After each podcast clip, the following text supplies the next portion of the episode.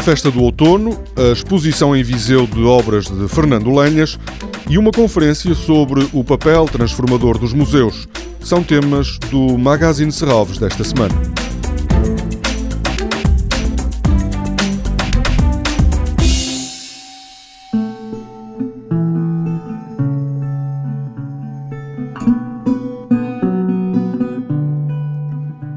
Pela primeira vez, a festa do outono tem dois dias. Nas sete edições anteriores, a festa realizou-se apenas ao domingo.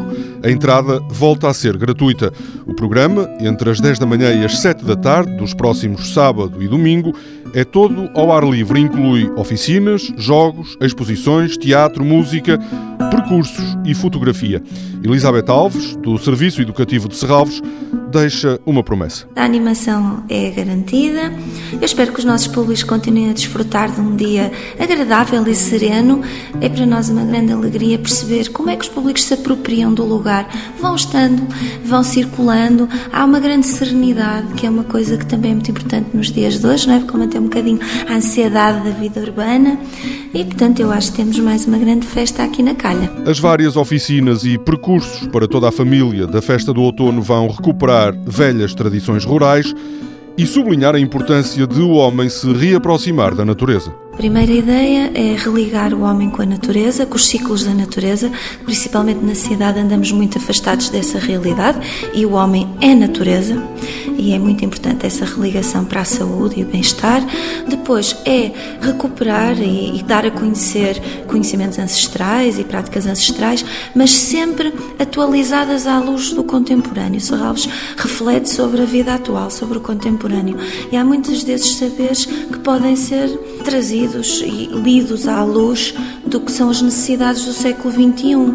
Muitos desses conhecimentos interessa não perder. A festa do outono também tem, como disse, música. Há concertos dos Lavoisier, Matrioshka e no sábado à tarde, Todd Trips junta-se ao percussionista João Doce.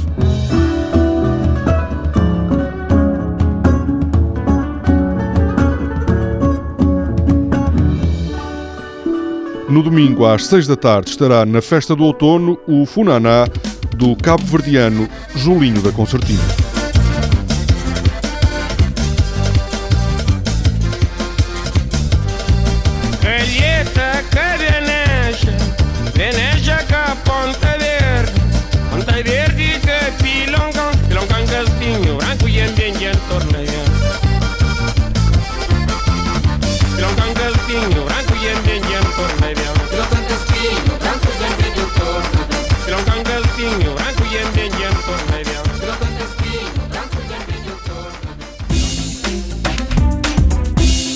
No sábado é inaugurada na Quinta da Cruz, em Viseu, mais uma exposição do programa de mostras itinerantes da coleção de arte contemporânea de Serralves. Em Viseu vão permanecer até fevereiro do próximo ano obras de Fernando Lenhas, um arquiteto de formação que também foi pintor, astrónomo, etnólogo, poeta, paleontólogo e desenhador. A sua obra é influenciada por todas essas áreas de conhecimento. Na pintura, Fernando Lenhas é apontado como um pioneiro do abstracionismo geométrico. Esta quinta-feira há no Auditório de Serralves mais uma conferência incluída no programa Novas Perspectivas. O brasileiro Rodrigo Moura, curador, editor e crítico de arte, vai refletir sobre museus em transformação, dinâmicas entre o campo do real e do simbólico. A pergunta que serve como ponto de partida é como pode um museu de arte ser transformador sem perder a essência da sua missão? Rodrigo Moura é atualmente curador adjunto de arte brasileira do Museu de Arte de São Paulo.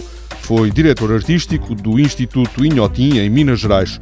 A conferência desta quinta-feira começa às seis e meia. Toda a programação pode ser consultada em serralves.pt ou na página da Fundação no Facebook. Este programa pode também ser ouvido em podcast.